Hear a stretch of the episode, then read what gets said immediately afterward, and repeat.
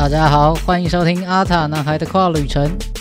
跟着这个节目一起探索性别的无限可能吧。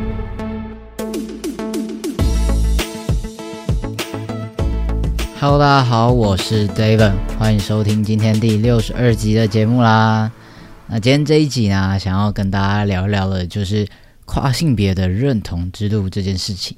因为最近就是我参加了一些不同新的活动，然后包括讲座什么的，然后接触到的人也越来越多，然后呃比较现在也蛮多，就是那种一般的大众，甚至进到校园的话，会有很多年龄层年龄年龄层比较低的小朋友就在学校里面，所以在在讲的过程中啊，蛮多人都会很好奇说，哎。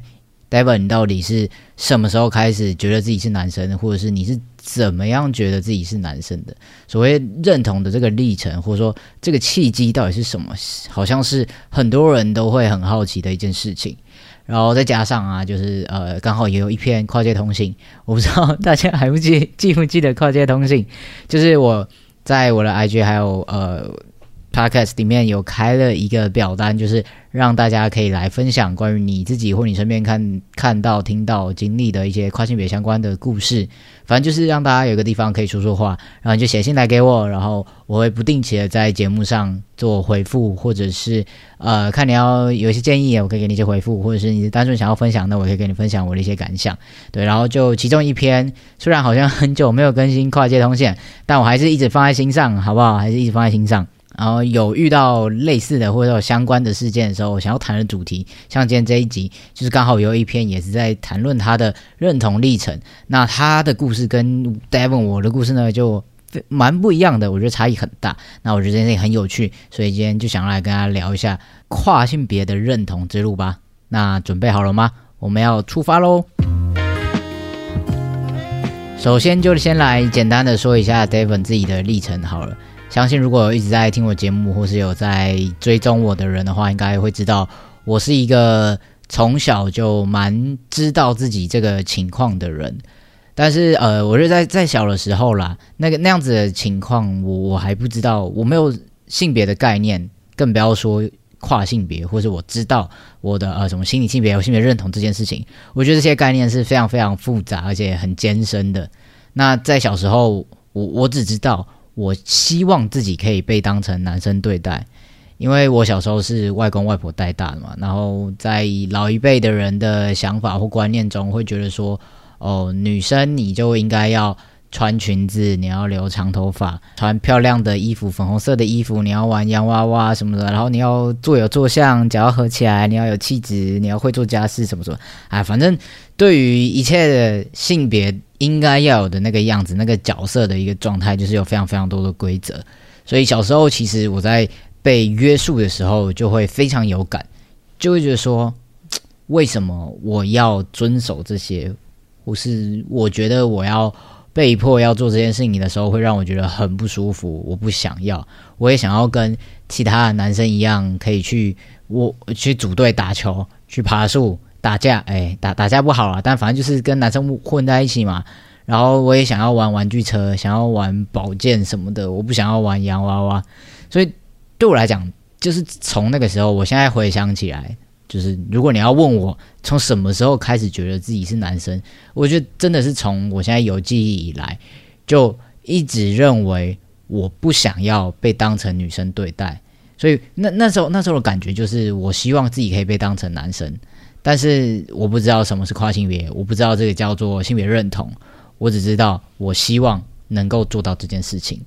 那在更明显一点，或者说更具体一点点的感受，当然就是到青春期的时候嘛。因为小时候，我我我我的想法就是，呃，我希望自己可以被当男生对待，所以我我梦想着有一天我也可以变成男生，就很像在打游戏的时候会到一个等级就可以转职。所以我那时候就觉得说，哦，到青春期的时候，maybe 我就可以选择我要当男生还是当女生。所以到那个时候，我就可以选，我就是要当男生。对，所以这个东西其实是一个蛮明确的一个想法。从那个时候，我就觉得说，我想要当男生，我觉得我就是一个男生，大概是这样的一个，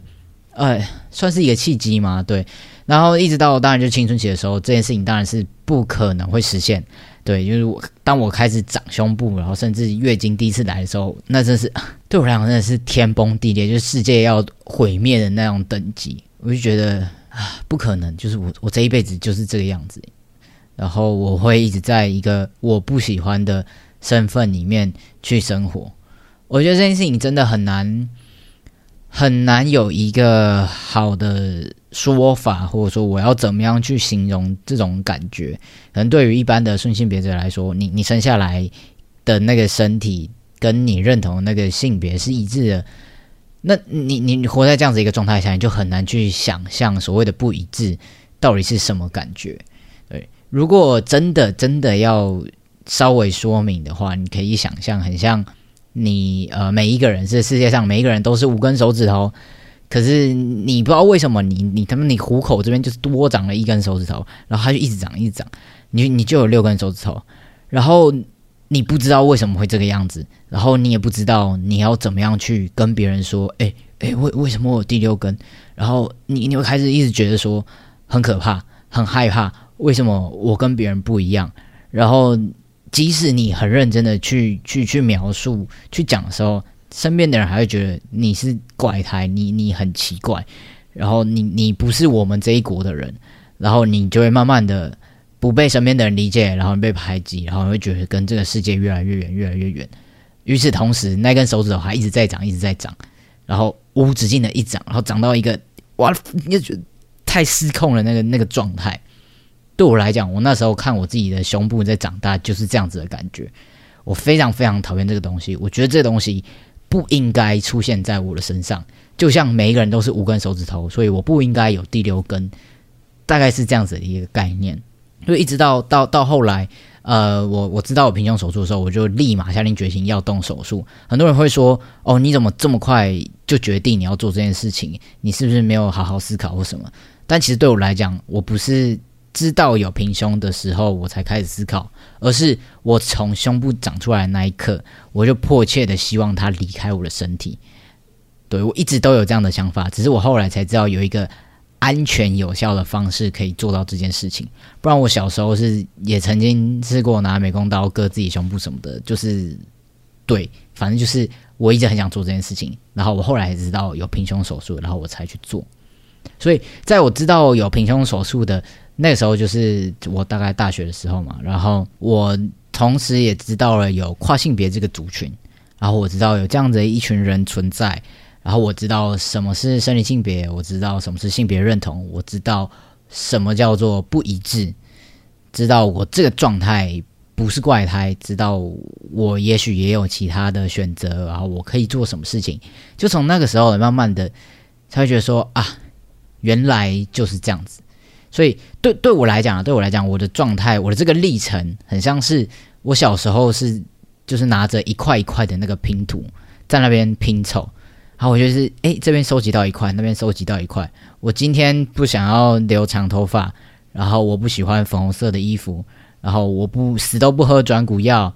然后我我也想要跟男同学出去打球什么的。这些东西都很像一小块一小块的拼图，但我不知道这到底代表什么意思。当我上大学，我知道什么是跨性别的时候，我才真正的好像站在高处看这一幅完整拼起来的图画，我才知道啊，原来我是跨性别。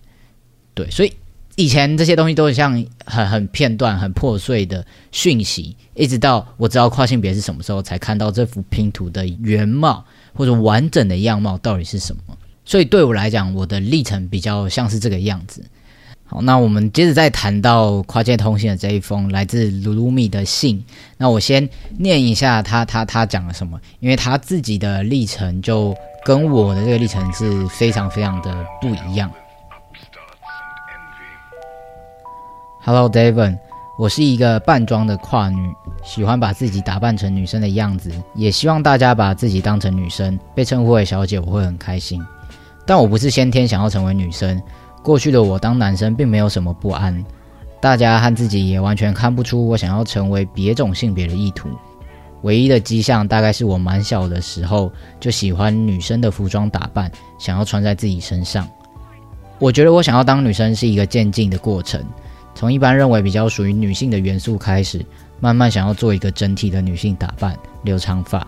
最后甚至开始不认同自己的男生身份，不喜欢自己的声音，也不喜欢自己男性化的本名。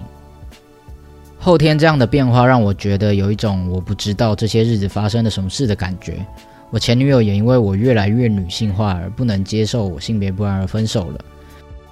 知道这件事的人只有我前女友和我的家人。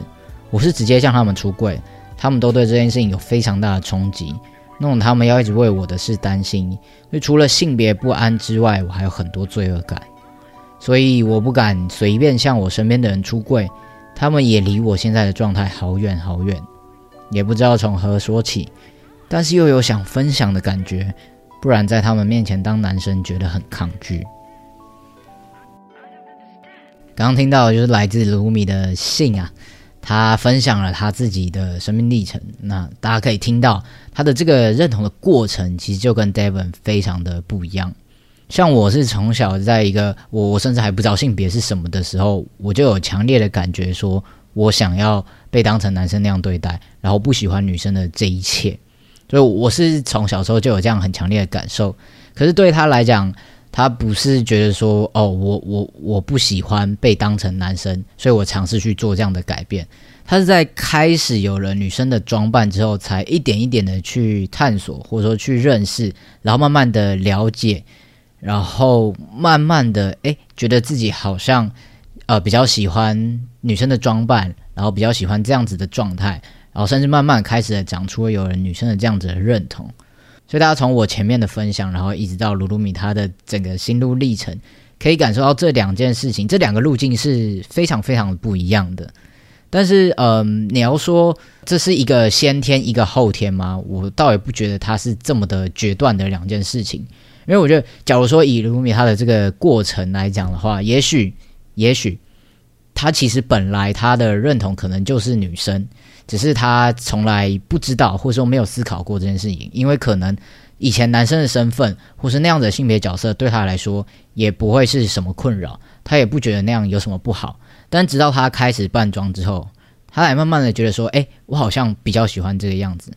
大家大家知道，影响人的决定的话，会有推力跟拉力嘛？那推力的话，就是。我像我自己，就是我不想要被当女生，我不想要穿裙子，我不想要粉红色的衣服，这就是促使我想要逃离这个身份的一个原因。那拉力对我来讲，就是我觉得我想要穿帅帅的衣服，我想要剪短头发，我想要声音比较低沉，我要看起来比较阳刚。对我来讲，是我比较向往有男生这个身份的一个原因。这这是在我自己身上。那当他是以男生这个身份去生活的时候，他可能没有那么大的焦虑。他没有那么讨厌自己的身体，他没有那么讨厌要身为男生去做一些男生该做的事情。他对这件事情没有那么多的不安的时候，他可能也不会想到，或者说不会觉得说自己有不一样的认同。可当他开始慢慢的，呃，有新的尝试，开始扮装，然后开始有女生的，呃，或者说比较阴柔的一些元素在自己身上的时候，好像觉得，哎，这样好像比较适合我。或是我比较想要这样子做，然后开始有更多的尝试，穿更多不一样的衣服，然后不一样的打扮，然后可能甚至希望自己有不一样的声音，然后有不一样的名字，所以一点一点的去找到，或是发现说，哎，其实我比较喜欢被当成女生，或是我比较喜欢在这样的性别角色下面生活。那我觉得，呃，不管是哪一种路径，或是哪一种方法，它其实都是。让自己去认识自己，或者说更了解自己的一个过程，也没有说哪一个才是对的，或者说大部分的人都怎么样，或是呃跨性别者都怎么样。其实就是就是就像我一直讲的嘛，就是跨是一个非常非常多元的族群，大家有不同的状态，也有不同的历程。就是虽然我现在好像一直把跨多元什么的挂在嘴边，好像自己呀超超超懂什么的，但其实我。到现在还非常非常记得，我加入热线担任义工的时候，我参加的第一场讲座，就是我是去去跟着旁听的。我现在那时候应该在师大吧，对我就坐在台下，然后像跟那些学生坐在一起，然后台上就有几位跨性别者的分享，然后那是我第一次听到这么多其他的跨性别者分享他自己的生命故事。我那时候真的是被吓疯。我那真真的是吓歪头，因为我以前一直觉得跨好像就是这个样子，尤其是我我自己经历的，就是我从小就很笃定，我就是很明确的知道，我就是想要当男生，然后再加上，其实很多时候我们在网络上或者说在很多素材里面看到的，都会是这个样子，好像这变成了某一种典型的跨性别，或说它是一个范本。只有这样子的人才会出现在大众的视野里面。好，可能没有到大众，可是就是可能比较容易被看见。所以当我们找资料的时候，或者是甚至可能是在群组或者一些呃前所谓的前辈们，他们好像也是这样子一路过来的。他们好像真的都非常懂自己到底要的是什么东西，然后我再去做，然后然后我就知道哦，我要我要我要看呃，我要我要去评估。然后我要去手术，我要去用药什么什么的，好像有一个 SOP 的流程，说哦，就长这样，你的人生就步上康庄大道这样。但真的没有那么简单。我觉得不是这些我们没看到的，不是它不存在，只是可能很少人会去讲，或者说这件事情对于他们来讲好像。哦，我没有呃跟你们一样，是不是我我比较奇怪，或是我我这样子是错的，或是我还没走到你那一步，所以会长这样？但其实不是，cosplay 的历程它非常的多元，每一个人都有自己的路，每个人都有自己碰到的事情，那个转捩点、那个契机，还有你脑袋茅塞顿开的那一刻，都非常的不一样。那今天分享了我个人、David 个人，还有来自卢卢米他的心路历程。今天只是两个故事而已，那一定还有更多个，第三个、第四个、第五百个、第一百万个故事。如果可以的话，我也希望可以再多听听大家不一样的故事。所以非常欢迎大家就是继续来快件通信，或者说你你很懒得写信，那你就在下面留言，或是你来 IG 私讯我，我一定会再好好的收集起来，再跟大家分享。因为从以前到现在，我一直都觉得。跨性别的多元是一件非常非常有趣，然后我也觉得非常珍贵，然后很希望让大家知道的一件事情。因为我我就是从一个一直以为跨都该长那样的人，变到现在这个状态，所以我觉得这这一个过程是非常精彩，然后我也觉得呃很值得跟大家分享的。好，那最后再回到卢米说，嗯，他因为。他这样子的一个认同，或者说越来越女性化的打扮，使得他身边的人、他的家人和他的前女友也离他越来越远、越来越远。那关于这部分，我好像也没有办法。这这件事情真的自古以来啊，我们提到家庭、提到家人、提到出柜，都是非常非常困难的议题。然后这也是每一个人都会遇到，我觉得这也不只是跨性别，所有的 LGBTQ 族群，说性少数族群的人，或者说甚至是只要你跟这个社会所定义的一般或是所谓的正常人没那么符合的时候，其实每一个人都会遇，都会多少都会遇到这样子的情况。你要怎么样去跟身边的人开口讲这些事情？你可以被理解吗？你可以被接受吗？那不管是。你你你遇到的问题是他们超不爽，然后你们大爆炸，是家庭革命什么的，或者是你家人会开始会很担心，然后你会有很多罪恶感，这都是一条非常不容易的路，而且要花非常非常多的时间。我觉得应该可能会是大部分的人的的必经之路了。那我觉得可能最好的方法，那我我我没有想到有什么就是你要万能的解方。但也许可以试试看，就是慢慢的、慢慢的让他们知道什么是跨性别，或者是知道呃什么叫做你的认同，或者是为什么你会想要选择呃这样子的打扮啊，或是这样子的状态去生活。也许呃他们更理解之后，就不会再说一些什么。嗯，可我觉得这很难，但是。呃，就像我一直说的，所有的恐惧其实都来自于不理解嘛，因为他们不知道这到底是什么鬼，所以他会开始有很多预设，然后很多自己假想出来的东西，然后开始觉得很害怕，觉得这样不好，这样那样不好，这样不行，那样不行。但其实搞不好你真的去认识了这件事情之后，它就变得没有那么可怕，或者说可以慢慢的知道哦，为什么我会想要做这些事。那这可能是一个方法，但我我也不确定适不适用于每个人。但我还是要说，就是呃，不管讲或不讲，或者是你要不要出柜，这些都没有一个最好的结论。如果在这个过程中会让你觉得不舒服，或者说会伤害到你的话，那真的没有一定要出柜或一定要讲或者什么的。那如果你还是有想要，扮装，或是想要有做自己的时刻的话，也许可以寻找一些相关的支持团体。但是跨女的部分，我可能没有没没有很熟啦。可是可能像基地这样子的一个组织，或是地方，可以也许有一些资源，或者说有更多像这样族群的朋友们，可以多去交流认识，然后甚至可能在生活中的某些时刻，你可以在那个地方可以自由自在的做自己。也许这会是。对目前为止，你可能很很纠结的一个状态中，可以找到喘口气的一个机会，对啊，这是我我小小的想法跟建议啦。我也不确定是不是适用，但是 maybe 可以试试看。那如果你就是正在收听，我不知道卢卢米现在还有没有在收听，毕竟这封信我放超久。哎呀，不要这样，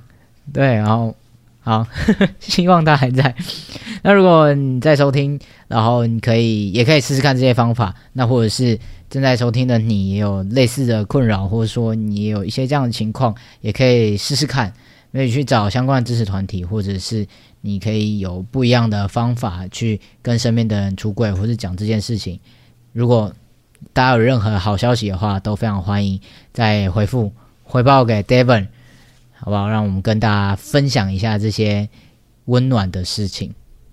好啦，今天差不多分享了，其实也就是不小心又又又岔开了很久。但这几个主题主要就还是想要讲所谓跨性别的认同历程这件事情。它没有一个教科书，没有一个 SOP，就是一定长这个样子。每个人的过程、遇到的事情、遇到的人、那个时间点、那个契机跟转捩点，全部都不一样，所以。这是非常非常复杂，然后也是非常非常不一样的。那今天分跟大家分享了两个不一样的故事。那如果你的历程跟我有点相似，你觉得很有共鸣的话，欢迎跟我分享；或是你跟我们的都完全不一样，你什么石头蹦出来，然后突然就这样觉得，或者是你因为什么，然后突然发现，我觉得